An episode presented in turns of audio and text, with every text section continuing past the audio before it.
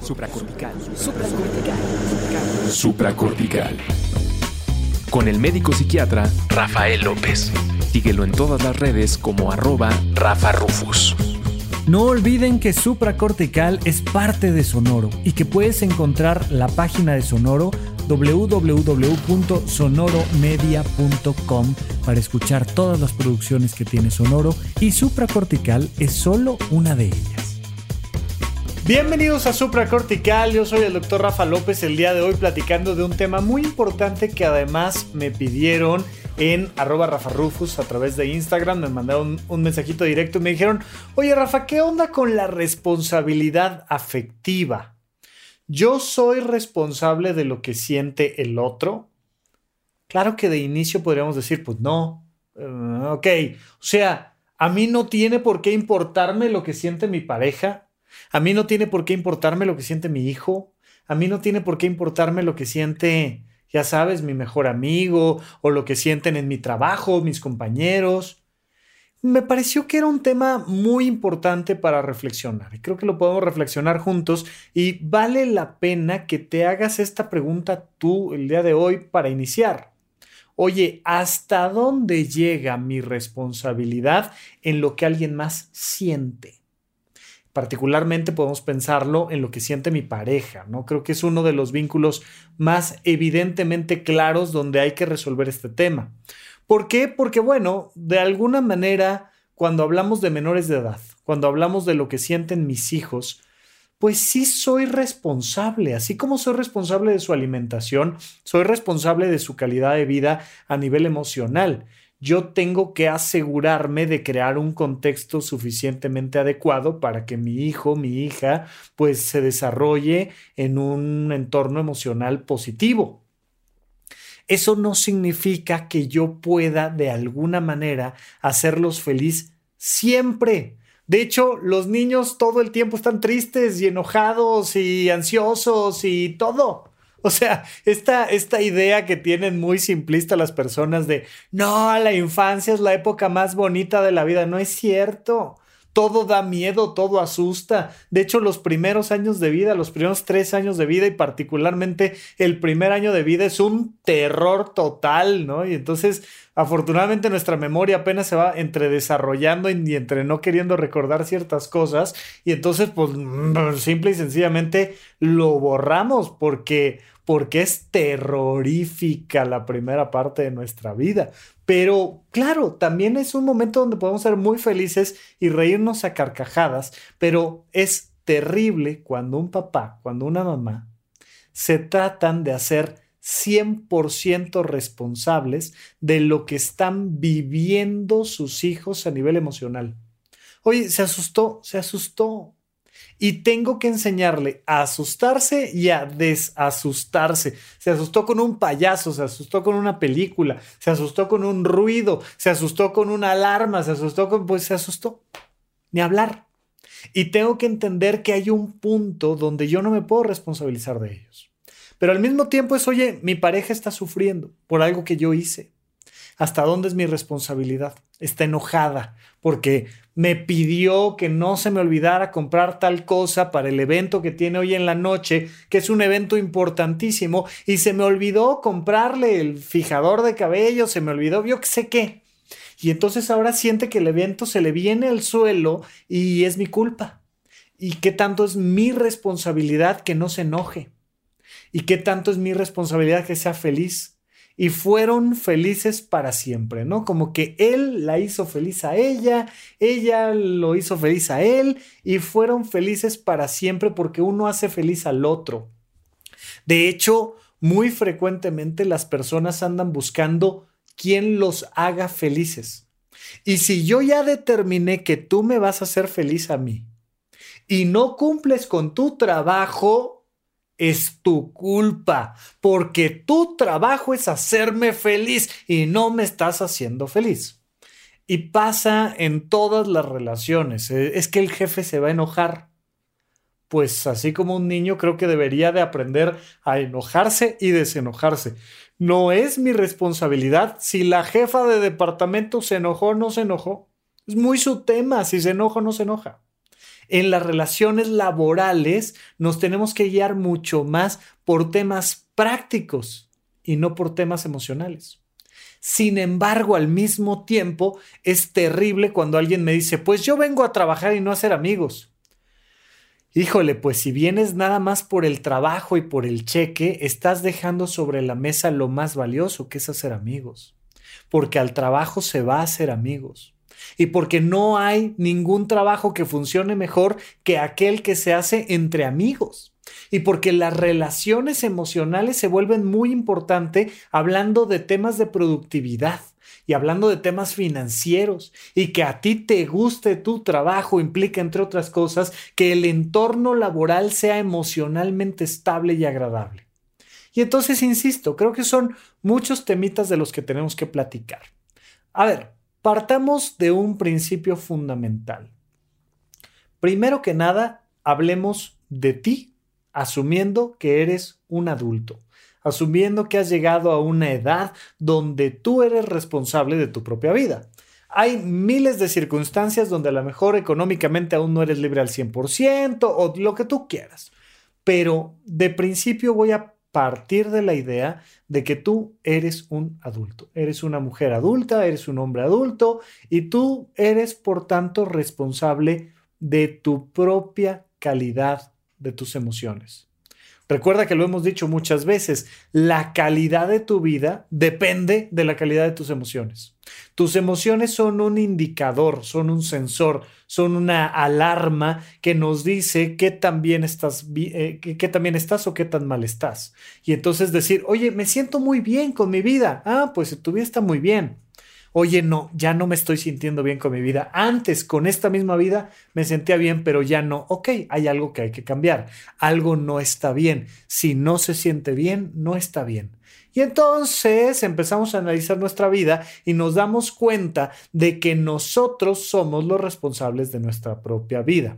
Recordarás este poema que se llama En paz de Amado Nervo, ¿no? Donde, donde dice, que yo fui el arquitecto de mi propio destino, que si extraje la hiel o la miel de las cosas, fue porque en ellas puse hiel o mieles sabrosas.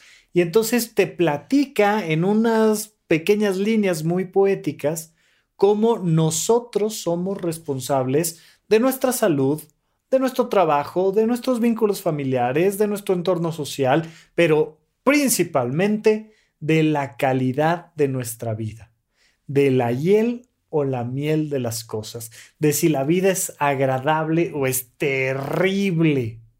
Y yo me voy dando cuenta de que yo soy el único que puede hacerme feliz.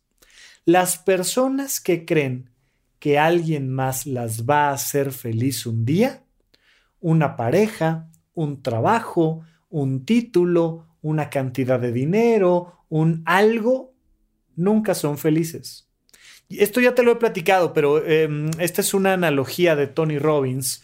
Tony Robbins, que es uno de los más famosos gurús gringos, por llamarle de alguna manera, tiene un especial en Netflix que se llama I am not your guru, ¿no? Y justamente es paradójico porque sí, él es un gurú gringo, ¿no? Y entonces Tony Robbins te dice, mira, la felicidad es como un edificio de departamentos. Tú vives en algún piso Tú puedes vivir en el piso 10 de felicidad o puedes vivir en el piso 1 de la felicidad. O en el 3 o en el 6, no sé. Pero ahí donde vives, ahí vives. A lo mejor un día eh, eh, eh, tu equipo de fútbol ganó la final y te invitan a una fiesta en el piso 8. Y entonces sales de tu departamento, que es el piso 3 de felicidad, y te subes al departamento del piso 8 de felicidad y estás súper feliz en la fiesta. Pero se acaba la fiesta y te regresas al piso 3. Puede ser que te caiga un bono extra, ¿no? Este, estás trabajando y te cae un bono extra, está padrísimo. Y entonces te invitan a una fiesta en el piso 9, ¿no? Pues está buenísimo. Y entonces sales y te vas a la fiesta del piso 9 y se acaba la fiesta y te regresas al piso 3. En términos de felicidad, tú tienes un promedio estándar de felicidad, que es tu responsabilidad. Te puede sacar la lotería, te puede decir que sí la persona que te gusta, te puedes lo que tú quieras, comprar un auto nuevo, ir de viaje, este, terminaron, no sé, te dieron muchos likes en una foto, no sé qué pasó. Pero eso solo es una fiesta temporal a la que te invitan y luego te regresas al piso donde estás. Si tú quieres vivir feliz, tienes que mudarte a un piso arriba, al 4, al 5, al 6, al 7, pero tienes que hacer una mudanza. Tu estilo de vida es tu responsabilidad. Esto lo vamos a aplicar para ahorita que platiquemos de hasta dónde es mi responsabilidad la felicidad de los demás. Porque yo puedo decepcionarme de alguien y entonces estoy en el trabajo y según yo éramos compañeros y nos ayudábamos en todo y de repente me doy cuenta de que me aventó una puñalada por la espalda. Y digo, ándale pues, hijo, conste. Y entonces por esta experiencia que estoy viviendo, pues ahora me invitan a, a, pasar una, una, una tarde de silencio en pisos de abajo. Yo que estoy en el piso 3, ahora me invitan al piso 2 y digo, híjole, vas a ver. Y entonces me bajo de piso. Y entonces me voy a un piso abajo y vivo la experiencia y me duele. Si fuera una fiesta, pues vivo la fiesta y la fiesta no estuvo padre, pues fue en el piso 2. Pero se acaba la fiesta y me regreso. Ojo aquí, porque esto marca un primer parámetro crucial. Yo no voy a culpar a los demás de mi nivel de felicidad, de la calidad de mis emociones. Si yo no voy a culpar a los demás de la calidad de mis emociones, ¿por qué si me culpo a mí de la calidad de las emociones de los demás? Vamos a irlo platicando, vamos a ir creando esta estructura, porque no es tan sencillo como parece. O sea, lo más fácil para mí sería decirte, no, no eres responsable de los demás, ya, bye, ya, y se acabó. Podcast de un minuto, se acabó, listo. Y resulta que no. Resulta que hay mucho más que entender en las dinámicas interpersonales, porque el ser humano es el animal más empático sobre el planeta Tierra. Fíjate en esto, es súper importante, te lo he comentado varias veces. Aunque nos encanta eh, poner en redes sociales videos de un tigre conviviendo con un corderito, pues de todas maneras, aunque los animales tengan estas posibilidades de convivencia, los que notoriamente estamos más vinculados a través de las emociones empáticas somos los seres humanos. Y es lo que nos ha permitido al mismo tiempo generar estructuras sociales fuertes, la empatía. Ha habido experimentos muy interesantes con chimpancés, donde eh, ponen una especie de truco, de trampa.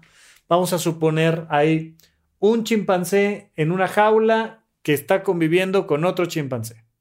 A través de los barrotes tienen unas cuerdas que pueden jalar. Y si los dos jalan la cuerda al mismo tiempo, se mueve toda una estructura que les permite a los dos alimentarse. Pero si solo uno jala, entonces no hay alimento.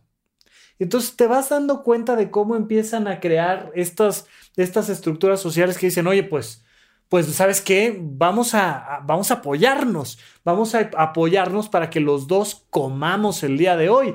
Y de repente uno se da cuenta de que el otro no cooperó y dice, ¿sabes qué? Pues yo tampoco ya no hago nada. Bueno, los seres humanos somos más estrictos con estos temas.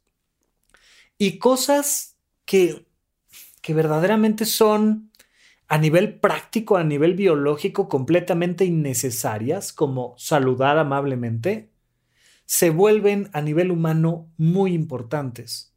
Y puedes obtener un trabajo o perder un trabajo. Puedes eh, tener una relación de pareja o perder a una pareja. Puedes eh, cambiar tu vida por saludar amablemente a alguien o no. Y entonces, hola, ¿cómo estás? Eh, señor, ¿qué, ¿qué, tal? ¿Cómo está? Buenos días. Ay, señor, buenas tardes, tal. Y de repente, solo por saludar, llega el señor y te dice, oye, ando buscando quién, quién haga esta chamba, yo me enteré por ahí que tú eres este, administradora o que tú eres contador o que tú eres doctora y me gustaría saber si te interesa trabajar para nosotros. Ay, o sea, ni, pero ni le he llevado el currículum ni nada, no, pero me caes bien. Hay algo en ti que no sé qué es, que me cae bien, que confío en ti. Y la confianza se vuelve muy importante. ¿Por qué? Porque la señorita, porque el caballero saludaba amablemente todos los días. A mí me preocupa que la gente con la que me cruzo tenga una experiencia emocional positiva de mi parte. Y entonces soy amable. Y entonces, hola, ¿cómo estás? Bueno, se acabó. Y te cambia la vida. Y entonces puedes ver del otro lado que es muy importante echar a andar estos mecanismos que sí tenemos, que se llaman empatía, que es mi responsabilidad darme cuenta de que lo que yo hago impacta emocionalmente a los demás. Y entonces entender esas dinámicas se vuelve igualmente importante. Yo te pregunto, ¿hasta dónde? Porque la pregunta es esa, ¿hasta dónde es tu responsabilidad lo que los demás están sintiendo. Desde muy temprana edad, si nos han puesto un poquito de atención en casa, nos enseñan a saludar y nos enseñan normas sociales. Saluda, mi amor, saluda, ¿no? O el clásico en la escuela de buenos días, maestra y empiezas a aprender estas normas sociales. Empiezas a aprender normas sociales de convivencia, pues desde el kinder o a, veces desde antes en casa, dependiendo con quién convives. Y entonces es, no, no le pegues, dile, pídele perdón, a, ver, sóbale, compártele y hazle y tal. Y, y nos van enseñando a responsabilizarnos de cómo nuestros actos impactan a los demás.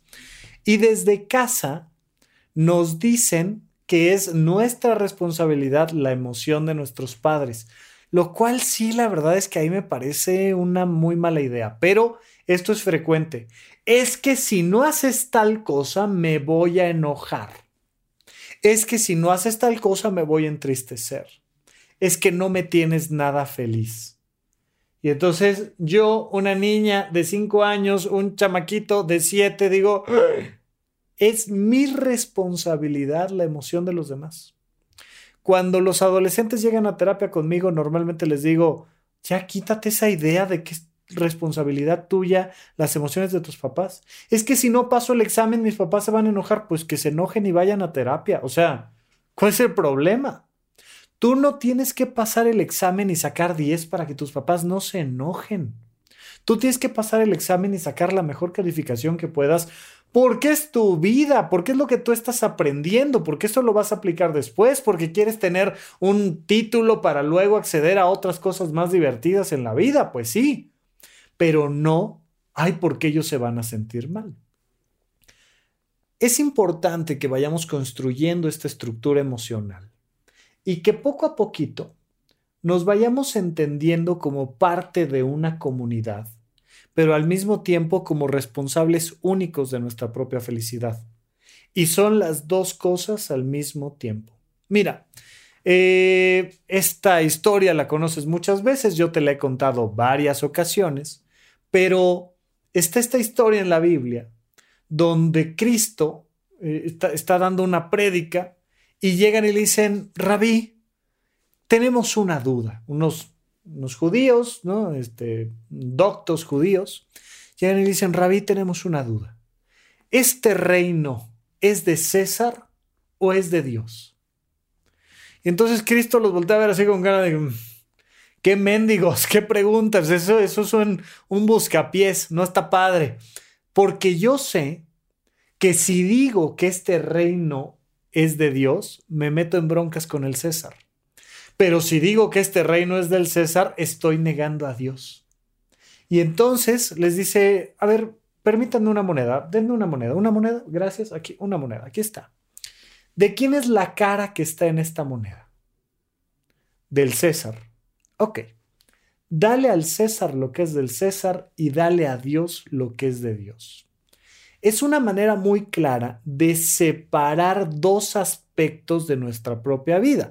Más allá de si esta historia es cierta o es falsa o es inventada o es lo que tú quieras, recuerda que las religiones lo que buscan es el desarrollo del espíritu, es decir, de las emociones, de la calidad de vida que va más allá de los temas financieros y prácticos y biológicos. O sea, en temas biológicos con quien vas es con los doctores. Y en temas financieros, pues vas con los financieros. Y en temas de calidad de vida emocional, pues uno de los aspectos que puedes desarrollar es tu vínculo con la religión sea la católica, la musulmana, la budista, la que tú quieras. Y entonces buscas a los profesionales en términos del espíritu, en ese sentido. Bien, entonces marca Cristo en esta historia una diferencia muy importante. Está el mundo práctico y está el mundo espiritual. Dale al César lo que es del César y dale a Dios lo que es de Dios. Si tú no sabes hacer esta diferencia, empiezas a combinar cosas y empiezas a tergiversar elementos importantes. Esto pasa mucho con los padres de familia, que creen que hacer felices a sus hijos es comprarles objetos. Y comprarle un objeto a un hijo es invitarlo a una fiesta en el departamento de arriba, pero no es hacerlo feliz. Hacerlo feliz es enseñarlo a mudarse del departamento 3 al departamento del piso 4. Eso es hacer feliz a mis hijos.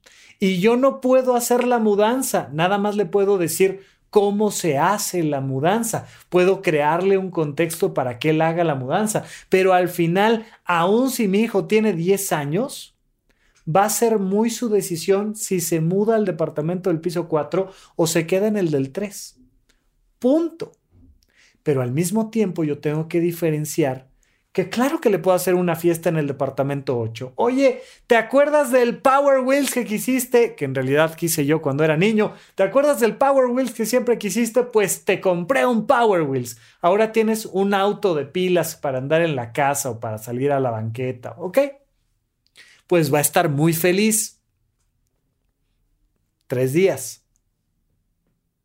Cinco. Una semana y ya. Va a regresar al departamento que le toca, punto.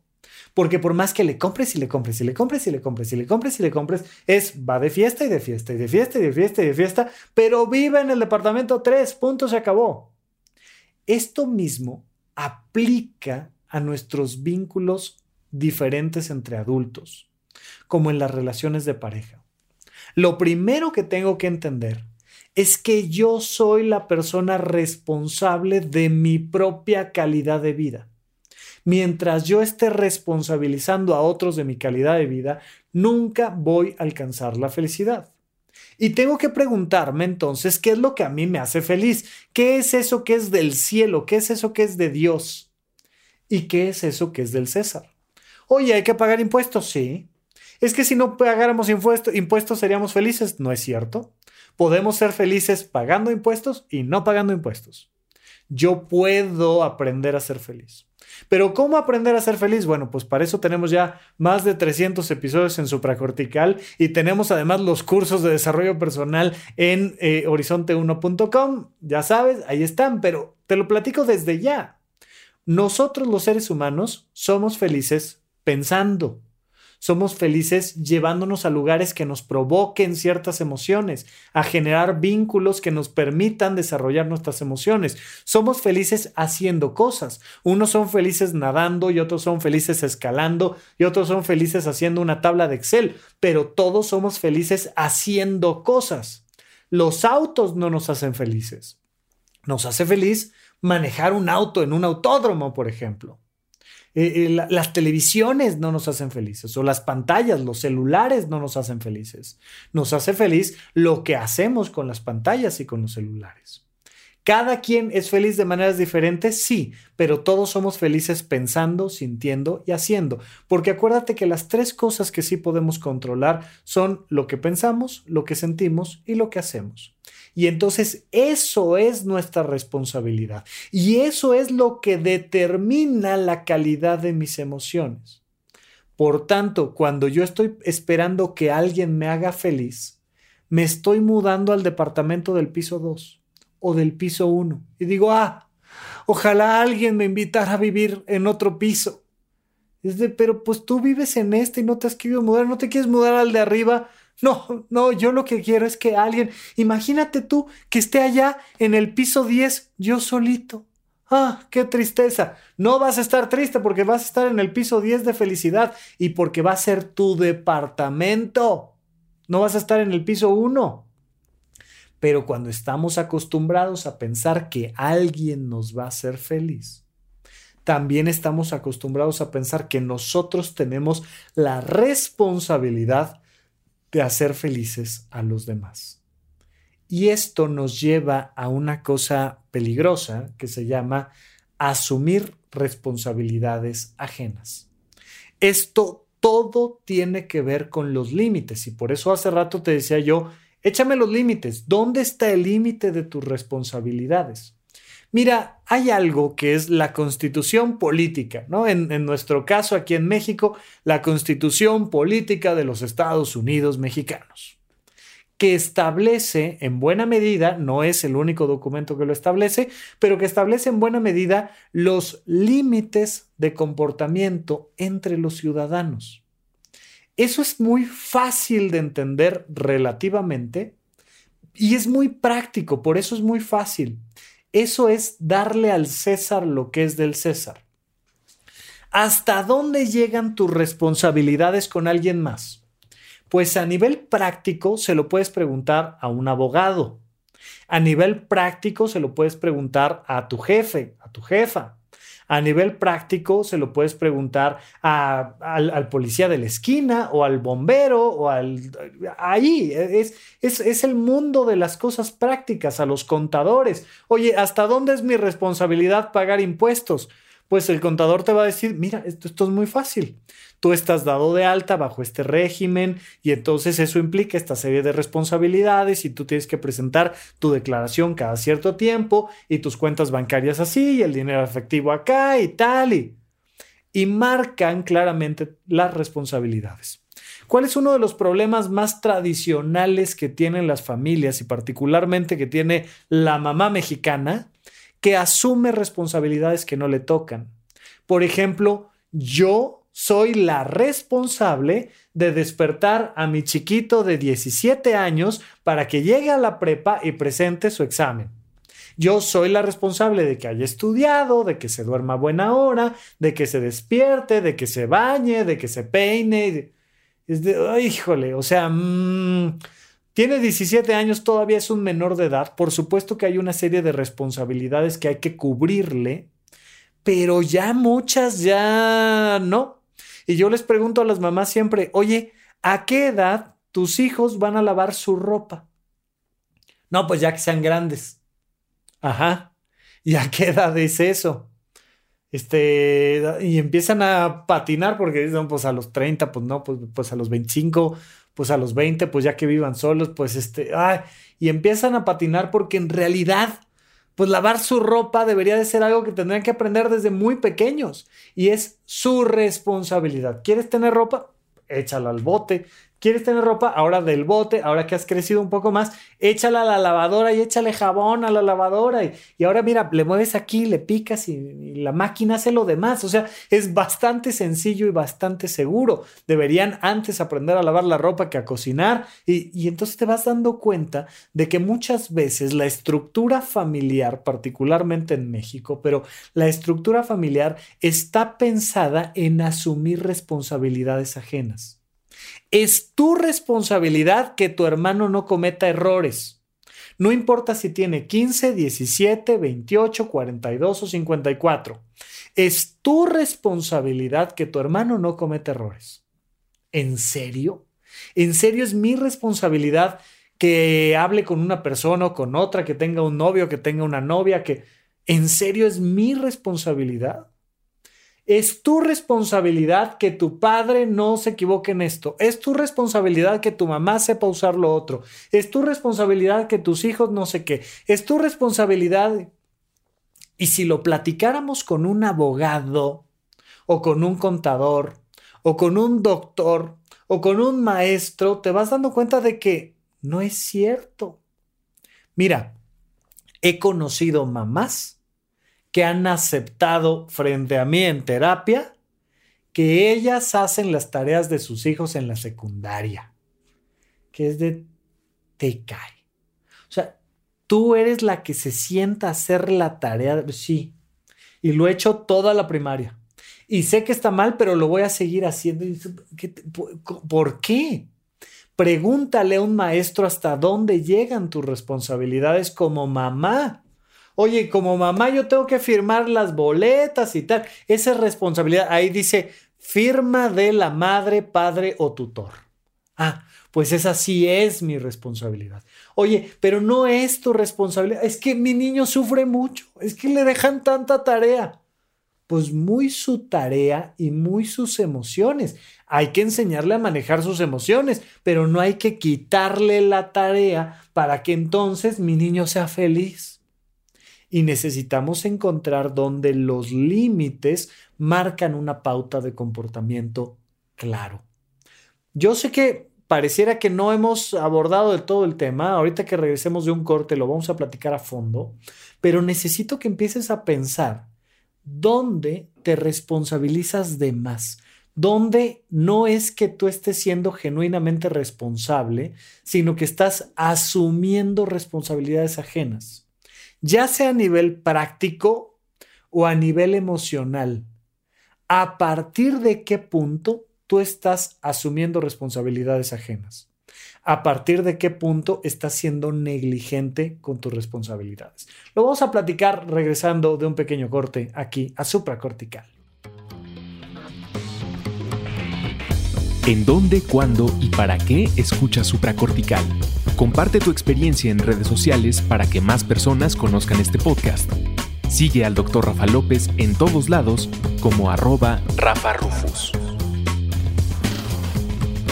Estamos de regreso con ustedes aquí en Supracortical. No olviden que este tema me lo sugirieron en arroba Rafa Rufus en Instagram, en Twitter, en YouTube. Puedes ver este contenido además en YouTube, pero te puedes comunicar conmigo y será un gusto para mí que estemos platicando y además ir encontrando esos temitas que son importantes para lo que tú estás viviendo, porque este podcast de eso se trata, de poner sobre la mesa un contenido de valor que pueda ser aplicable en tu vida cotidiana. Entonces, hemos estado platicando de esto, no olvides en horizonte1.com están los cursos de semiología de la vida cotidiana, de finanzas personales, de organización y productividad y puedes suscribirte por 380 pesos. Bueno, muy bien. Entonces, estamos platicando de este tema de la responsabilidad personal y la responsabilidad ajena con el tema de las emociones. Y aquí vamos a entrar ya ahora sí de lleno a este tema. Mira, necesitamos ser empáticos y necesitamos entender que nuestros roles con los demás implican una responsabilidad particular. Yo en mi vínculo con los demás tengo responsabilidades prácticas, no emocionales. Nadie se puede hacer responsable de mis emociones. Y nadie puede ser víctima de mis acciones a nivel emocional. Ojo, porque este es el principio básico de la terapia. Lo has escuchado N cantidad de veces. No le puedes ayudar emocionalmente a alguien que no quiere ser ayudado. No puedes tú hacer feliz a alguien. No puedes cambiar a alguien que no quiere cambiar. No es tu responsabilidad emocional. Ahora, a nivel jurídico, se establece una pena mayor cuando una falta práctica la hago con una intención de impactar también en las emociones del otro. O sea, además me quiero burlar de ti. Lo que quiero es dejarte en ridículo y quiero burlarme de ti. Quiero que emocionalmente sufras, pues va a tener un impacto jurídico mayor. Pero no hay ninguna pena, jurídicamente hablando, de yo quedarme en mi habitación a odiar a alguien. Yo voy a ir con un juez y le voy a decir, señor juez, ¿sabe qué? Me voy a quedar en mi habitación a odiarlos a todos y al que más voy a odiar va a ser a usted, al juez. Lo voy a odiar y voy a estar mentalmente deseando que se muera. ¿Cuál va a ser mi pena jurídica por ello? Nada. Usted tiene toda la libertad de odiar a quien se le antoje, pero no de actuar en contra de ellos si actúa en contra de ellos y además emocionalmente hay una carga y una intención, entonces sí se vuelve un problema más importante. Pero esto es lo primero que quiero que quede claro. Cuando hablamos de las responsabilidades emocionales que tienes con los demás, hablamos de las responsabilidades prácticas que tienes con los demás.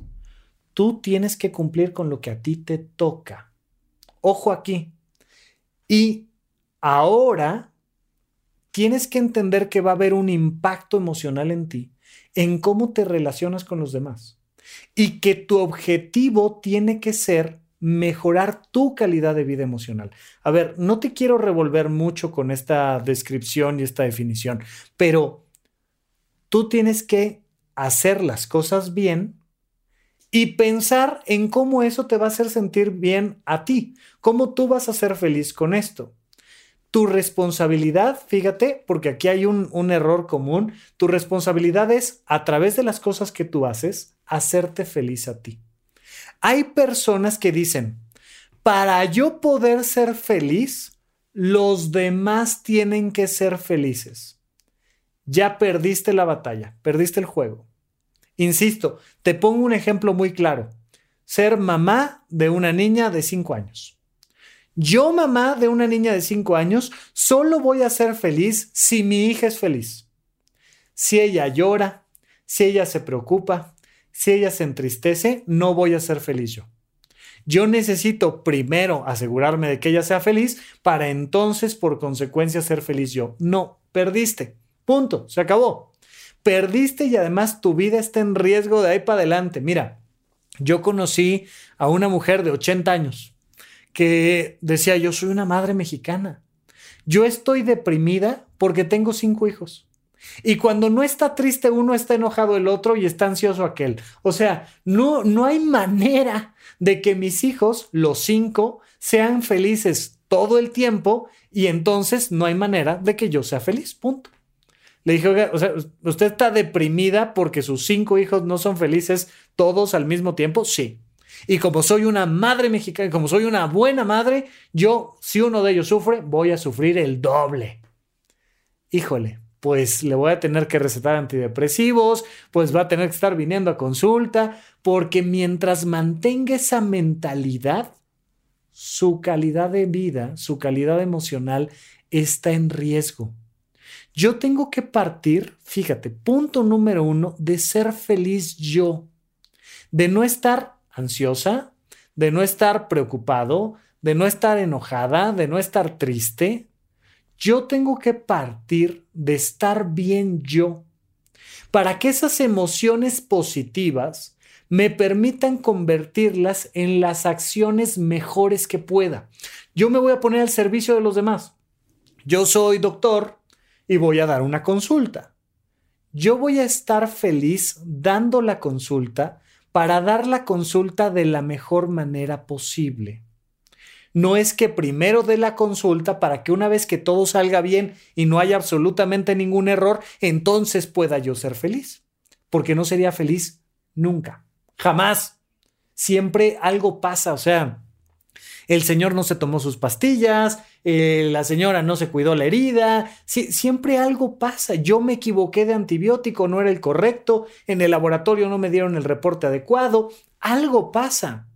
Yo primero tengo que ser feliz para luego dar una consulta de manera adecuada. Y una vez que doy una consulta de manera adecuada, espero que eso le ayude a la otra persona a ser feliz. Pero si yo le doy la consulta correcta, le mando el antibiótico adecuado, este, y no se lo quiso tomar, o sí se lo quiso tomar, pero me odia, es muy tema de la otra persona. Es muy tema del otro adulto con el que estoy dialogando. Oye, eh, trabajo en una oficina y trabajo para, para la jefa de departamento de esta área. Ok. Y ella nunca es feliz. Y entonces yo hago mi chamba de esta manera o de esta otra y ella siempre enojada igual. Pues muy su tema. Yo tengo uno que estar feliz primero yo. Para dos, hacer mi trabajo como me toca y de la mejor manera. Ya si eso pone feliz a mi jefa o no, muy su tema. Ella sabrá, porque es un adulto que tiene que hacerse responsable de su propia vida. Mientras más pequeña es la persona, más soy responsable de ella. Si soy el papá, soy la mamá de un chico de 30 años, soy mucho menos responsable de su felicidad que de un chico de 16, que de una chica de 14, que de un chico de... Soy mucho menos responsable. Hay un momento en el inicio de la vida, cuando tengo un hijo recién nacido, una hija recién nacida, que soy casi 100% responsable de sus emociones, porque sus emociones son un indicador que me puede hablar de su salud, por ejemplo, ¿no? Oye, ¿por qué está tan enojado? Pues porque trae una infección, trae una infección en el oído y su enojo es resultado de esa infección. Pues al tratar de encontrar la manera de que mi bebé no esté llorando todo el tiempo, pues me guía para llevarlo al pediatra, para que la doctora le atienda, para que salgamos de esta situación. Y entonces, claro que es importante que yo me asuma como el responsable de las emociones de este bebé. Pero, pues conforme va creciendo, pues van significando otras cosas y van teniendo sus amigos y sus temas en la escuela y sus propios asuntos y, y yo tengo que ir soltando, soltando, soltando, soltando la responsabilidad sobre mis hijos. Ya no digamos sobre mi pareja. Oye, yo voy a ser feliz porque yo lo que le voy a aportar a esta relación de, pareja es mi felicidad. Me importa que tú estés feliz, pero yo no puedo hacer nada al respecto, salvo lo que a mí me toca. Como me importas, voy a buscar ser feliz yo. Y como me importas mucho, desde esa felicidad voy a buscar darte lo mejor de mí. Y si eso te hace feliz o no te hace feliz, muy tu tema. Tú puedes llegar conmigo y decirme, ¿sabes qué? Que no me haces feliz. Y como no me haces feliz, quiero terminar esta relación de pareja. Bueno, pues, pues adelante. O sea, es que no, ¿sabes por qué no corto contigo? Porque vas a sufrir. pues pero, ya no quieres estar conmigo. No, ya no quiero estar contigo, pero sigo contigo nada más porque no sufras. No, hombre, déjame sufrir, hombre. Me, voy yo a terapia. ¿Para qué quieres estar con alguien que no quiere estar conmigo? Nada más porque según tú es tu responsabilidad hacerme feliz. No, hombre, yo me encargo de mi felicidad. Muchísimas gracias, no pasa nada. Y pasa lo mismo con mis papás, y pasa lo mismo con mis hermanos, y pasa lo mismo con mis amigos, y pasa lo mismo con mis compañeros de trabajo. El problema es que confundimos la secuencia de los pasos. Creemos que todo tiene que estar bien para que entonces yo sea feliz. Es exactamente al revés. Yo me voy a responsabilizar de mi felicidad para luego responsabilizarme de lo que a nivel práctico me toca hacer a mí, para luego apoyarte en lo que yo pueda y ya si eres feliz o no eres feliz, muy tu tema. No importa si eres mi hijo, no importa si eres mi novia, no importa si eres mi padre, no importa si eres quien me digas, mi mejor amiga o quien me digas, yo no me puedo hacer responsable de tu felicidad. Me puede importar y por tanto yo voy a hacer lo que a mí me toca voy a hacer prácticamente lo que a mí me toca. Eh, frecuentemente me preguntan eh, los familiares de personas que tienen una enfermedad de salud mental, depresión, ansiedad, esquizofrenia, trastorno obsesivo compulsivo, trastorno bipolar. Oye, ¿cómo le puedo ayudar a mi hijo, a mi novio, a mi... si tiene una enfermedad de salud mental? Le digo, bueno, ¿qué es de ti? Es mi marido. Perfecto la manera en la que le puedes ayudar en su enfermedad mental es siendo su pareja, no su doctor, no su terapeuta, no su contador, no su financiero, su pareja. Porque como tiene una enfermedad de salud mental, yo asumo que en su depresión yo le tengo que pagar todo. O yo le tengo que dar las pastillas en la boca. O yo tengo que recetarle algo. O yo tengo que... No, no. Eres su pareja, no eres su doctor. Acompáñalo a consulta.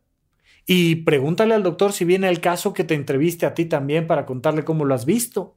Y entonces tú reportas, pues mira, el, lunes lo vi así, el jueves lo vi de esta manera, me parece que se está tomando no el medicamento, pero será tema de ellos, del paciente y del doctor, decir, oye, mi esposa viene conmigo, puede pasar, quiere comentarte alguna. Claro, pues si tú lo permites, adelante, es tu consulta, ¿ok? Y entonces se abren esos límites que permiten que el otro interactúe pero no es tu responsabilidad ser el bombero y la enfermera, y no es tu responsabilidad ser la doctora y el... No, no. Tú tienes que saber cuál es tu rol. Tú tienes que saber cuál es tu rol en tu trabajo. Muchísimas personas, para que mi jefa esté a gusto y tranquila y contenta, hago la chamba de mis pares que ellos no hicieron hago el reporte que ellos no hicieron, hago el trabajo que no hicieron, hago la entrega que ellos no hicieron. Y entonces para que mi jefa esté contenta, ¿cómo crees? ¿De qué me hablas? Tú haz tu chamba y tú mantén buena comunicación con tu jefa y tú haz lo que a ti te toca. Y si se enoja muy su tema. Pero primero entendemos que a mí me toca responsabilizarme de mi propia felicidad. Para que entonces yo haga lo que a nivel práctico sí me toca. ¿Qué soy aquí? Soy este, el, el coordinador, pues me toca coordinar. Soy el director, pues me toca dirigir. Soy el financiero, pues me toca manejar las finanzas. Soy el... ¿Quién soy? Yo soy la persona que tiene un puesto de trabajo determinado, tanto en mi familia como en el trabajo como en la sociedad.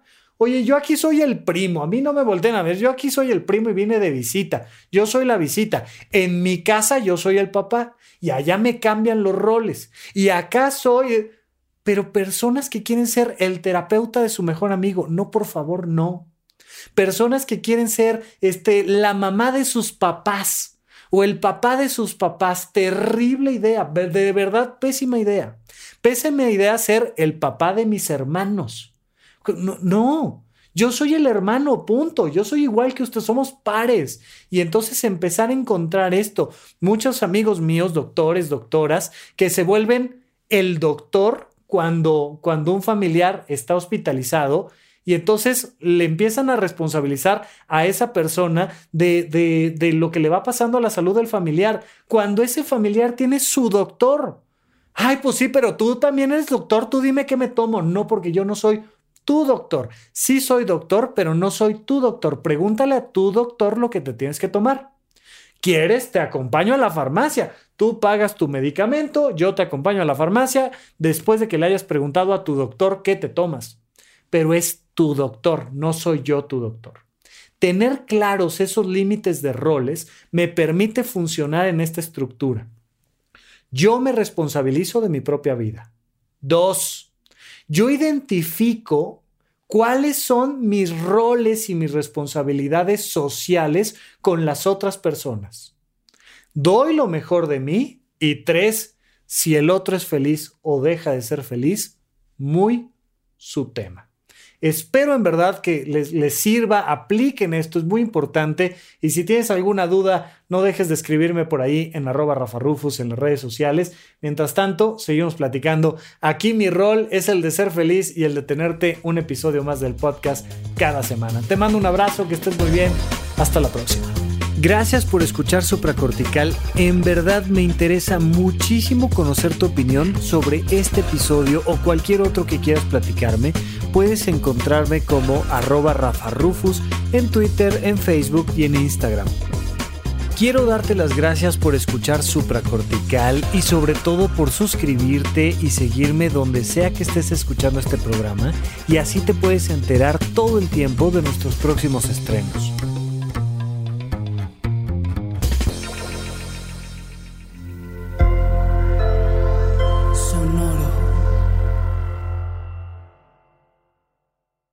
¿Quieres regalar más que flores este Día de las Madres?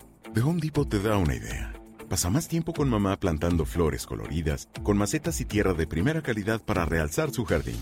Así sentirá que es su día todos los días.